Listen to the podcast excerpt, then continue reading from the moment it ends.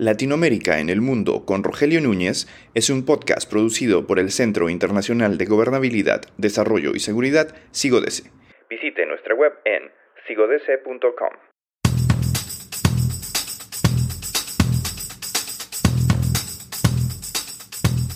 Acaba 2022 que ha sido un año complejo, difícil y lleno de sustos para la región, desde el golpe fallido en Perú a todos los sucesos ocurridos en Argentina, por no hablar de otros problemas inherentes a la región que han polarizado y han convulsionado una América Latina bañada en tiempos de incertidumbre y de un no saber qué pasará en el corto plazo. Ahora América Latina se va asomando un año 2023 muy complejo, lleno de desafíos, retos e incluso oportunidades. Las elecciones, la crisis, la coyuntura mundial puede ser que conviertan a este año que se acerca en un incentivo para fortalecerse políticamente y transformar la matriz productiva de los países latinoamericanos.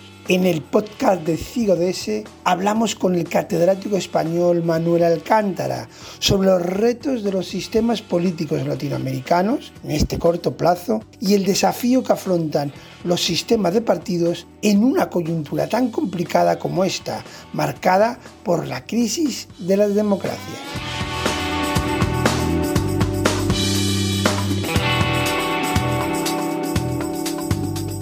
Pues tenemos con nosotros a Manuel Alcántara para intentar eh, desentrañar por dónde puede ir la actualidad latinoamericana de cara a 2023. Yo te quería preguntar en primer lugar, eh, Manolo, eh, hemos estado muy pendientes de Perú estas últimas semanas. ¿Dónde crees que podrá estar el foco de atención y el peligro de crisis institucional y política en 2023? ¿En qué otros países deberemos estar muy pendientes? Bueno, eh, Rogelio, lo primero, muchas gracias por darme esta oportunidad de tener una, esta conversación contigo. Tú sabes que es una respuesta muy compleja. Eh, estamos hablando, usualmente hablamos de, de, 18 países cuando hablamos de América Latina. En, esta clasificación eh, o en, este, en esta tipología nunca, nunca consideramos Haití, que es el, el país más, bueno, donde las cosas más desastrosas en términos humanos, en términos eh, sociales y, por supuesto, en términos políticos ocurren. ¿no? Entonces, yo creo que ese es el, el, caso, eh, no sé si decir insoluble, porque en gran parte la comunidad internacional ha puesto mucho, mucho dinero, ha puesto mucha ayuda eh, y, todo parece que es un desastre. ¿no? Entonces, eh, ya digo, fuera de ese caso, eh, que, lo doy por, hecho, em, precisar un escenario ah, concreto, pues mm, si me preguntas como, como profesor de ciencia política, eh, pues tengo que decir que el, eje argumental de la disciplina pues, es la democracia, entonces es en qué lugares la democracia va a ser testada o va a ser puesta en riesgo. Y bueno, tú eh, sabemos que tenemos un calendario electoral, entonces deberíamos fijarnos en esos países en los que eh, eh, las elecciones pueden generar una alternancia o pueden generar, eh, pueden generar ruido, ¿no?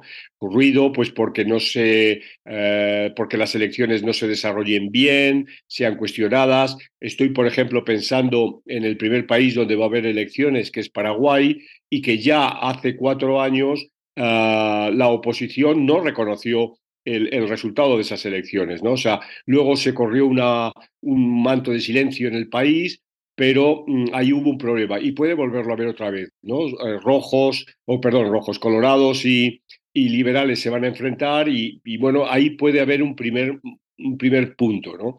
El segundo país que, que va a celebrar elecciones es, eh, es Guatemala y Guatemala vive, eh, viene viniendo siendo un caos desde hace, desde hace mucho tiempo, ¿no? O sea, yo creo que, como bien conoces, el proceso de paz se cerró, pero se cerró muy en falso y sigue manteniendo una serie de problemas estructurales muy fuertes, ¿no? Ah, seguramente vamos a tener uh, unos candidatos con un ropaje partidista muy débil, ah, y, que, em, y que, ya digo, no, no, van a saber confrontar los problemas de fondo que tiene, que tiene este, este país, un país complejo, un país multicultural, un país con una concentración de la riqueza eh, en, unas, en unas élites que es, que es brutal y demás. Eh, y el tercer caso es Argentina, ¿no? Ah, Argentina mm, confronta pues un, un, escenario, hay que recordar que hace cuatro años se produjo ya alternancia, es decir, el gobierno de, de, Macri, del centro derecha, fue eh, incapaz de eh, ser reelegido y entonces la oposición peronista entró y ahora posiblemente estemos en un escenario similar en el que el, gobierno no, no, tenga capacidad de mantenerse en el poder otros cuatro años. ¿no? Y ahí también habrá ruido, lo estamos viendo ¿no? estos días, eh, hay un ruido económico muy fuerte. Argentina lleva un año con una inflación del 100%, que se, dice, que se dice pronto, y no parece que esto esté controlado. Y el cuarto país donde es posible que si no hay elecciones estén en, puertas de hacer elecciones, digo si no hay elecciones porque, porque la calle no presione más, es eh, el caso de Perú, ¿no? Donde hoy en día, claro, es la, la crisis más evidente porque tiene un gobierno Ah, sí, constitucional, ha seguido los, los procedimientos constitucionales, pero es un, gobierno muy débil, un gobierno muy cuestionado, un gobierno que, repito, va a tener una presión muy fuerte desde la, desde la calle y, de, y que va a depender mucho de la gestión de, eh, del corto plazo, del día a día, de su capacidad mm, de, eh, eh, de ejecutar políticas públicas que, mm, eh, que, tengan efectos eh, en la población, etc. Entonces, este sería el, otro, el otro país. ¿no?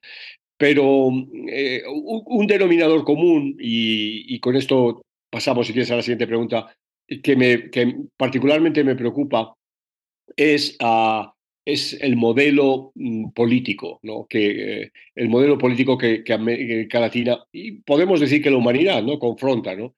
Ah, y es el, modelo que en América Latina quizás es especialmente sensible y que, eh, y, que se refiere al tema del Estado. Eh, y esto no es profesoral lo que voy a decir, no es académico, es de la observación cotidiana. Ah, yo percibo en, en mis viajes, en mis contactos, una enorme sensación de desesperanza en la gente, una enorme eh, desilusión que está fundamentalmente eh, vinculado, yo creo que a, dos cosas. Eh, una, que es, creo que es muy típicamente de la región, es la inseguridad. la inseguridad en la, vida cotidiana, la, inseguridad a la hora de, no poder salir por la noche, a la hora de no poder dejar a los hijos que vayan a un, a un parque, etcétera, ¿no? Eh, y la segunda, ah, que quizás sea más universal, es la falta de expectativas, ¿no? La falta de expectativas para, para la gente joven, o sea, es decir, dónde se ven dentro de 10 años, dónde se ven dentro de 15 años, esa conciencia de que van a vivir peor que sus padres, eh, y, y, que los padres tienen la conciencia de que sus hijos van a vivir peor que ellos. De hecho, los padres están ah, acumulando pequeños pequeños resortes financieros, pequeños, para poder, eh, para poder eso, mm, asegurar que sus hijos van a, van a poder tener una vida medianamente digna. Entonces, esa, esa falta de expectativas me parece que es eh, que soy muy preocupante. Y estas cosas las ponen de relieve las encuestas de opinión pública. Mm, mira, me gusta esta última reflexiones tuyas porque eh, quería hacerte una serie de preguntas que casi son de filosofía, ¿verdad? estamos condenados, el ser humano, a pasar de época de consensos a época de polarización y enfrentamientos y de esas tragedias que, surgen de esos periodos tan, tan duros, volver a época de consenso. Digamos que hemos pasado eh, una época de consenso en los años 80, 90 y ahora nos dirigimos a una época de fortísimas polarizaciones que pueden desencadenar o desembocar en traumas que a su vez nos enseñen de nuevo a la búsqueda de, esa, de ese consenso. ¿Crees que esa dinámica es cíclica? Mira, yo, yo, yo no sé si es cíclica, eh, mm, porque claro, ahí tendríamos que, bueno, tendríamos que mirarlo con más datos y, ponernos y sentarnos y, pensarlo, pero, pero mm, dos, dos, cuestiones a, tu, a, la línea, sobre todo línea argumental tuya. La primera, eh, creo que es cierto que estamos en esta época de polarización, Ah, pero también creo que es una polarización inducida. Es decir, es una polarización estratégica, es una polarización que determinados sectores, eh, si quieres usamos la palabra que se utiliza habitualmente, determinadas élites, promueven por intereses personales. Es decir, la polarización es una estrategia de comunicación, así de claro. Es una estrategia que unos individuos profesionales de la comunicación ponen en marcha para ah, beneficiar a sus clientes.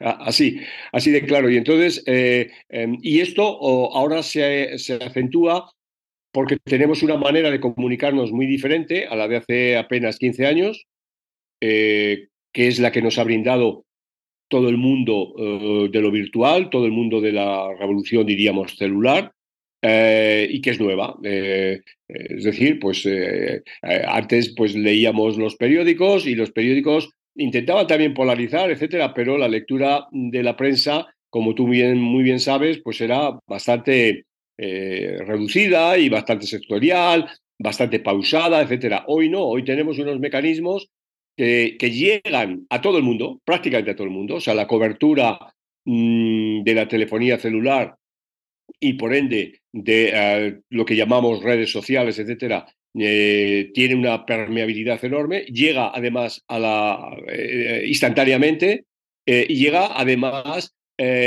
con un instrumento que sabemos desde hace seis años que entró en el diccionario, ¿no? de, que, llamamos fake news o noticias semiverdades o lo que sea, que, que por supuesto que siempre, que, siempre hubo este tipo, pero ahora tienen una mm, viralidad muchísimo mayor, ¿no? Porque, eh, como he dicho, llegan de manera rápida y, la, gente las rebota eh, y se genera eh, una determinada burbuja. Entonces yo creo que este, este factor que los, mm, los asesores y los expertos en comunicación conocen muy bien, ah, es el gran instrumento que se ha venido utilizando, pues yo, y además es que tiene muy poco tiempo, ¿no? Estamos hablando, siempre se pone de relieve la campaña del Brexit, por ejemplo, ¿no? o siempre se pone el, plebiscito de la paz en, Colombia o el, tema catalán del, año 17. O sea, estamos hablando de hace cinco años donde ya hubo una, una gran experimentación eh, a, escala, a escala muy importante de todo esto. Y esto pues, está ya en las campañas electorales y esto está en, en todo lo que lo que eh, define ¿no? la, la, liza política. Porque polarización ha existido siempre, ¿no? O sea, es decir, eh, polarización, yo qué sé, en, este país había en la Segunda República, e, evidentemente, pero era de otra naturaleza y lo que ha cambiado es, e, es esto. Entonces, me parece que eh, tenemos que estar muy atentos a esto y esto supone que hasta que la gente no nos eduquemos, porque esto es un problema de, educación y, es un problema, y la educación no me estoy refiriendo a la educación formal de una educación en, la clase, en el aula, sino una educación de que nosotros mismos pues, nos damos cuenta que cometemos errores y em, empezamos a ponernos, autolimitarnos, ¿no? Eh, y, esto pues, nos va a llevar cierto tiempo. Entonces, mientras esto no, no se controle, pues vamos a seguir en esa onda y vamos a estar, eh, ya digo, mm, muy, muy eh, afectados por, por, este, por este escenario. ¿no? Eh, esto me lleva a la, última pregunta que te quiero hacer hoy y es el tema de eh, los partidos de centro, entendido de centro derecha, centro izquierda, que están pasando por una etapa muy complicada. Yo, yo eh, utilizo una expresión que no sé si te gustará, yo lo llamo la paradoja de los centros, porque son más débiles que nunca, pero sin embargo son claves para la gobernabilidad en muchos países. No consiguen, no, prácticamente no tienen presidente, no pasan las segundas vueltas, los partidos están muy debilitados, pero sin embargo, para la gobernabilidad eh, sí suelen ser muy importantes. Sin embargo, eh, ¿crees que con todo ese eh, contexto que has comentado, el futuro a corto plazo, por lo menos de los partidos de centro, moderados, de un lado y de otro, es muy complejo? Sí, es, es, muy complejo. Y primero lo tienen mal por, por, la polarización, porque como, como sabemos, la polarización es cosa de dos, ¿no? o sea, por definición, es el amigo y el enemigo. Entonces, cuando hay amigo y enemigo, ah, es muy difícil eh, incorporar una tercera parte, ¿no? Digamos, el, el, el, el, compañero agradable, ¿no? El compañero no polémico, el compañero no, no complejo, no complicado, ¿no? Es muy difícil, ¿no? por la, por la propia polarización. ¿no?